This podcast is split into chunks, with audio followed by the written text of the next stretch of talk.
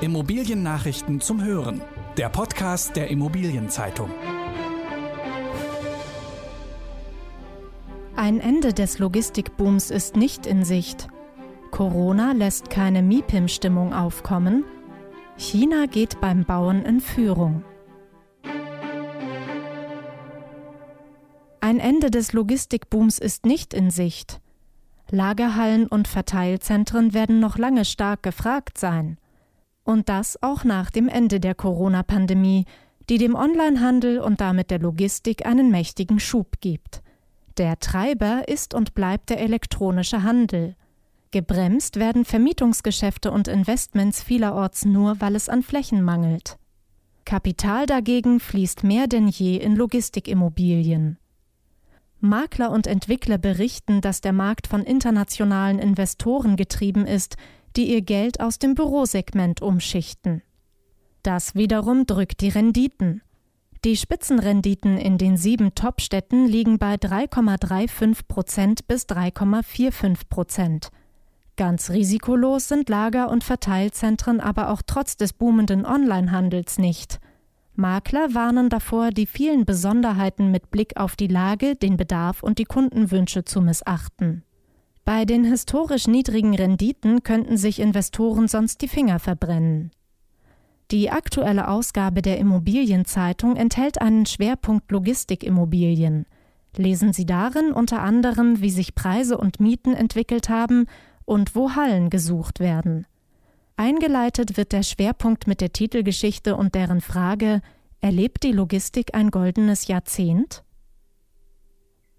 Corona lässt keine MIPIM-Stimmung aufkommen. Auf der internationalen Immobilienmesse MIPIM in Cannes ist in diesem Jahr noch einmal vieles anders, als erfahrene MIPIM-Recken es aus der Vergangenheit kennen.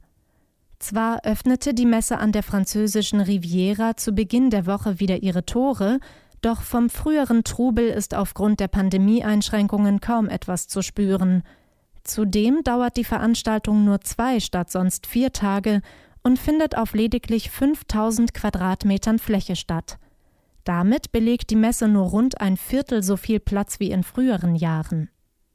Beim Corona-Konzept setzen die Veranstalter auf bunte Armbändchen, die an die Besucher verteilt werden – Rein darf nur, wer Unterlagen über eine Impfung, eine überstandene Infektion oder einen negativen Corona-Test vorweisen kann. Zumindest das Abstandhalten fällt diesmal nicht sonderlich schwer, denn deutlich weniger Besucher als sonst verteilen sich auf dem Messegelände. Die Stände fallen bescheidener und kleiner aus, den Besuchern fehlen die Partys. Aus Deutschland sind nur eine Handvoll Aussteller vertreten – an den Stadtständen von Hamburg und Berlin allerdings überwiegt die Erleichterung darüber, dass überhaupt wieder ein Branchentreff möglich gemacht wurde. China geht beim Bauen in Führung. Auf der Liste der größten Bauunternehmen der Welt machen die Chinesen die Spitzenpositionen unter sich aus. Das zeigt der Report Global Powers of Construction 2020 des Beratungsunternehmens Deloitte. Auf dem Treppchen ganz oben steht China State Construction Engineering mit einem Umsatz von fast 300 Milliarden US-Dollar. Auch auf den Plätzen 2 bis 5 folgen Branchenvertreter aus China. Das erste europäische Unternehmen findet sich mit Vinci aus Frankreich erst auf Platz 6. Ein deutscher Vertreter hat es mit der Bauer AG gerade noch so auf Platz 97 in die Top 100 geschafft. Insgesamt sagt Deloitte der Branche trotz Corona gute Zeiten voraus und erwartet weltweit ein jährliches Umsatzplus von 3,2 Prozent. Giesbert Beckers verlässt den Finanzierer Mount. Erst vor einem halben Jahr hat Giesbert Beckers Mount Real Estate Capital Partners als Nachfolgefirma für sein Unternehmen BNS Capital aufgesetzt. Jetzt steigt er aus. Als Grund werden unterschiedliche Auffassungen zur zukünftigen Geschäftsstrategie im Gesellschafterkreis genannt. Beckers ist Gesellschafter und Geschäftsführer des Finanzierers. Seine Aufgaben übernehmen die drei verbleibenden geschäftsführenden Gesellschafter Roger Neumann, Timo Chamler und Christoph Wittkop sowie der Geschäftsführer Detlef Thompson. Beckers Unternehmensanteile werden von den Mitgesellschaftern übernommen. Mount finanziert Projektentwicklungen mit Eigen- und Fremdmittel sowie Messenenkapital. Künftig soll der Fokus zudem auf institutionelle Investmentvehikel gerichtet werden. Beckers hingegen will sich neuen Aufgaben stellen. Kölbel Kruse verkauft Bürohaus in Essen. Der Essener Projektentwickler Kölbel Kruse hat ein Bürohochhaus in der Kruppstraße 5 in der Essener Innenstadt verkauft. Käufer der Immobilie ist der Fonds CCP5 Long Life zusammen mit Silverton Asset Solutions. Der Fonds wird von Tristan Capital Partners verwaltet. Das denkmalgeschützte Gebäude aus den 60er Jahren verfügt über rund 23.500 Quadratmeter Brutto-Grundfläche. Die Fläche verteilt sich auf 21 Geschosse und ist vollständig an ein Energieunternehmen vermietet. In unmittelbarer Nähe des Gebäudes befinden sich der Essener Hauptbahnhof und die Autobahn 40. Pepco kommt nach Deutschland.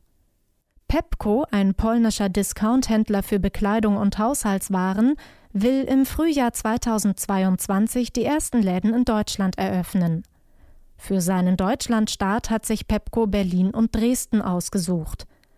Das 2004 gegründete Handelsunternehmen sucht Ladenflächen mit einer Größe zwischen 350 und 650 Quadratmetern, idealerweise in Fachmarkt- und Einkaufszentren in Städten mit über 20.000 Einwohnern. Dabei bevorzugt Pepco die Nähe zu Lebensmittelmärkten. Das Unternehmen muss nun seinen Platz in einem Markt finden, der in Deutschland mit Ketten wie Teddy, Kick, McGuides und zahlreichen weiteren Anbietern bereits gut besetzt ist.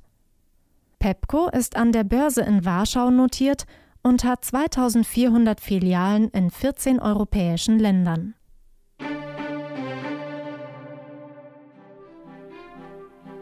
In der nächsten Folge geht es im IZ-Podcast unter anderem darum, wie sich die Flutkatastrophe auf den Wohnungsmarkt auswirkt. Das waren die wichtigsten Schlagzeilen der Woche aus der Immobilienbranche. Redaktion Robin Göckes, Christine Rose und Ulrich Schüppler. Alle News gibt es zum Nachlesen in der aktuellen Ausgabe der Immobilienzeitung. Jetzt 10 Euro sparen mit dem Schnupperabo. Mehr Infos unter iz.de slash Schnupperabo.